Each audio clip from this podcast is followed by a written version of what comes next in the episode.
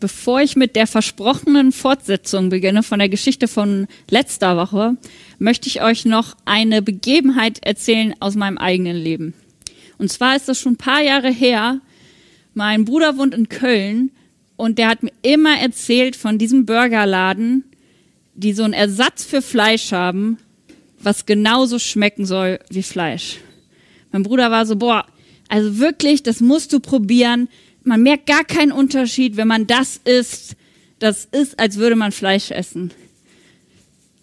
Und das ist mein Bruder und ich vertraue meinem Bruder. Und ich habe so gedacht, wenn er mir das erzählt, wird das wohl stimmen. Aber so richtig glauben konnte ich das nicht. Ich habe so gedacht, ah, wer weiß, der hat schon lange kein Fleisch mehr gegessen. Vielleicht weiß der einfach nicht mehr, wie das schmeckt oder vielleicht hat er auch nicht genau hingeguckt. Aber irgendwie es ist mein Bruder, also ja, ich will ihm das auch nicht absprechen, dass das vielleicht so geschmeckt hat wie Fleisch. Und er hat immer wieder davon angefangen und irgendwann waren wir gemeinsam im Kino und danach hat sich die Möglichkeit ergeben, zusammen zu diesem Burgerladen zu gehen.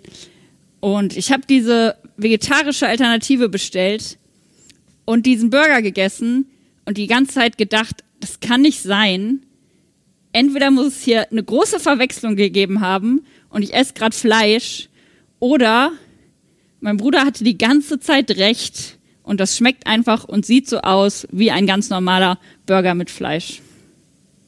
Ich habe es erst geglaubt, als ich selber erlebt habe. Und letztes Mal habe ich die Geschichte erzählt, wo Jesus die Samariterin am Brunnen trifft und er bietet ihr lebendiges Wasser an. Wasser, wo er sagt, hey, das erfrischt dich, das stillt den Durst, den du in dir hast. Und wenn du dieses Wasser hast, musst du nicht mehr durstig sein. Und diese Frau bittet Jesus, hey, bitte gib mir davon. Ich brauche das, ich will nicht mehr zu diesem Brunnen kommen. Ähm, gib mir dieses Wasser. Und Jesus antwortet auf eine interessante Weise, denn er macht der Frau klar, hey, ich weiß, was in deinem Leben los ist. Ich weiß, dass bei dir nicht alles glatt läuft, du hier in dem Dorf verschiedene Männer schon hattest und du jetzt gerade bei einem Mann bist, der nicht dein eigener ist. Ich weiß das, aber ich sag dir, ich bin der Messias, ich bin gekommen, um Rettung zu bringen. Ich bin hier für dich. Ich biete dir dieses Wasser und ich will dein Retter sein. Er lässt eigentlich links liegen, was diese Frau gemacht hat. Er sagt einfach nur, ich weiß, was bei dir los ist und ich bin für dich da.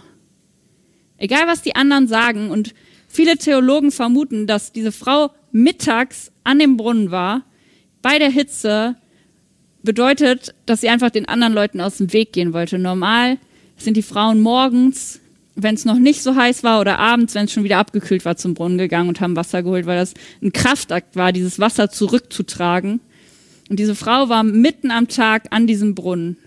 Und Jesus sagt, ich weiß, warum du hier bist, wenn kein anderer hier ist. Ich begegne dir trotzdem und ich biete dir dieses lebendige Wasser an.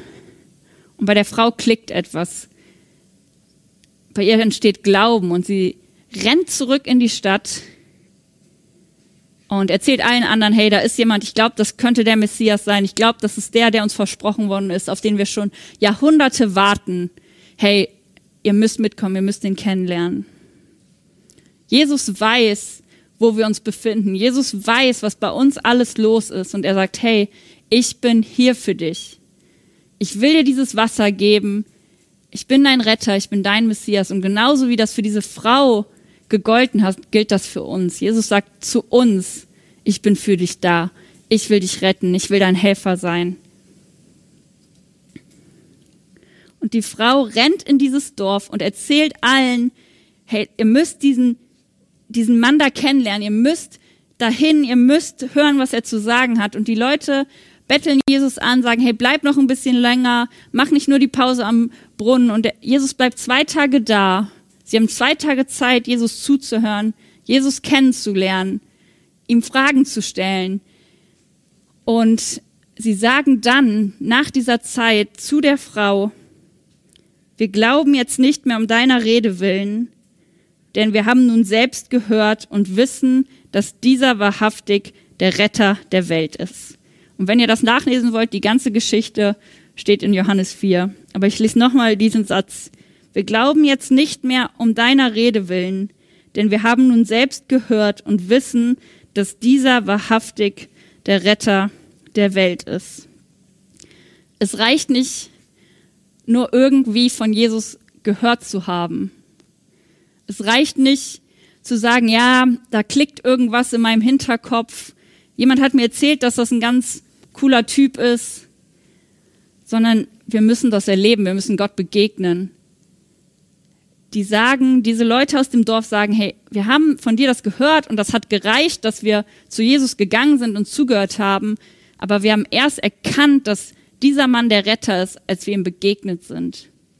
Genauso wie ich meinem Bruder erst geglaubt habe, dass dieser Burger wie Fleisch schmeckt, als ich ihn selber gegessen habe. Oder wie man erst sagen kann, ja, das ist das beste Eis der Stadt, wenn man das probiert hat. Oder seinen Freunden glaubt, ja, die Pizza bei deiner Lieblingspizzeria ist wirklich köstlich, weil ich habe sie probiert. Wir müssen Jesus selber begegnen. Es reicht nicht, über Dritte Jesus zu begegnen. Du darfst dir und kannst dir und musst dir Zeit nehmen, Jesus zu begegnen und zu sagen, Jesus, ich habe diesen Durst und ich möchte dieses Wasser. Ich möchte, dass du mich rettest. Ich möchte, dass du mich aus diesen Situationen rausholst. Die Frau wollte den Leuten in ihrem Dorf nicht begegnen. Aber Jesus hat sie dazu gebracht, dass sie in dieses Dorf gerannt ist und allen erzählt hat, hey, da ist dieser Mann und ihr müsst den kennenlernen. Denn das Wasser, was Jesus uns geben möchte, das reicht nicht nur für uns. Das ist nicht so, dass wir eine halbe Liter Flasche haben und dann ist Schluss und dann ist die leer und wir müssen gut aufpassen, wie komme ich mit diesem bisschen Wasser über den Tag, sondern Jesus gibt uns diese Quelle und er sagt, diese Quelle wird nicht versiegen, diese Quelle ist immer da und das reicht, dass wir das mit anderen teilen können, dass wir andere Leute ermutigen können, dass wir anderen Leuten Kraft geben können. Diese Frau ist losgerannt und hat den anderen erzählt, ich habe jemanden getroffen, den müsst ihr kennenlernen. Und ich glaube, das ist auch wichtig für dich, wenn du sagst, ich bin schon lange mit Jesus unterwegs, ähm, ich habe ihn doch schon selber getroffen persönlich ähm, und das kann ich ja von mir selber auch sagen, aber es gibt diese Momente, wo wir das aus den Augen verlieren. Es gibt diese Momente, wo ich zwar weiß, ja, ich bin Christ, ja, ich bin gläubig, ich gehe in die Gemeinde oder ich bin sogar Pastorin, aber wo wir vergessen, dass wir Jesus wirklich persönlich kennen. Wo wir ihn irgendwo noch vielleicht in unseren Kontakten haben, aber wo wir ihn seit Jahren nicht mehr angerufen haben oder seit Wochen nicht mehr geantwortet haben auf seine Nachricht. Und ich möchte dich echt bitten oder dich ermutigen, dich motivieren und mich selber auch, dass Jesus nicht so zu einer dieser Kontakte wird, wo wir wissen, ja, irgendwie ist da eine Freundschaft, aber ich habe jahrelang nichts mehr gehört ich habe mich wochenlang nicht mehr mit ihm getroffen, sondern dass wir sagen, ich möchte Jesus immer wieder begegnen und ich möchte, dass Jesus mir immer wieder klar machen kann, ich bin dein Retter, ich bin der Messias, ich bin der, auf den ihr gewartet habt, der, der dich rausholen kann, der, der weiß, was bei dir los ist und trotzdem da ist und dir trotzdem Hilfe anbietet. Das Wasser von Jesus verbindet uns mit Jesus und das Wasser von Jesus verbindet uns auch mit den anderen Leuten um uns herum. Wir können das Wasser für uns benutzen, unseren Durst stillen, sagen, hey, wenn ich nicht mehr kann, wenn ich sage, ich bin überfordert, meine Kraft reicht nicht mehr, dann können wir zu Jesus gehen und sagen, hey, erfrisch mich, ermutige mich, gib mir Kraft. Aber genauso können wir sagen, ich möchte für andere da sein, die keine Kraft haben, die keine, nicht mehr weiter können, können wir sagen, hey, ich habe da jemand kennengelernt und der möchte auch deinen Durst stillen. Und ich möchte jetzt noch beten ähm, zum Abschluss und einfach, dass wir erkennen, Herr Jesus ist da, er ist da und wir können immer wieder mit ihm in Kontakt bleiben und wir können das auch weitergeben, so wie die Frau, dass sich Situationen im Leben uns umkehren, wo wir vielleicht Angst hatten und jetzt uns trauen, da vorwärts zu gehen. Jesus, ich danke dir, dass du uns allen dieses Wasser anbietest, egal was bei uns los ist, egal ähm, was wir durchmachen, dass du sagst, ich bin da, ich bin dein Retter und ich biete dir dieses Wasser an. Und ich möchte dich bitten, dass wir das uns immer wieder bewusst machen, dass wir uns bewusst Zeiten nehmen, wo wir Zeit mit dir verbringen, wo wir dir begegnen, wo wir sagen, ich möchte, dass diese Freundschaft enger wird. Und ich danke dir, dass wir uns verlassen können darauf, dass du uns dann dieses Wasser gibst, dass du uns dann unseren Durst stillst. Und dafür möchte ich dir einfach danken und einfach sagen, hey, wir, wir sehen das und wir wollen mehr davon. Amen.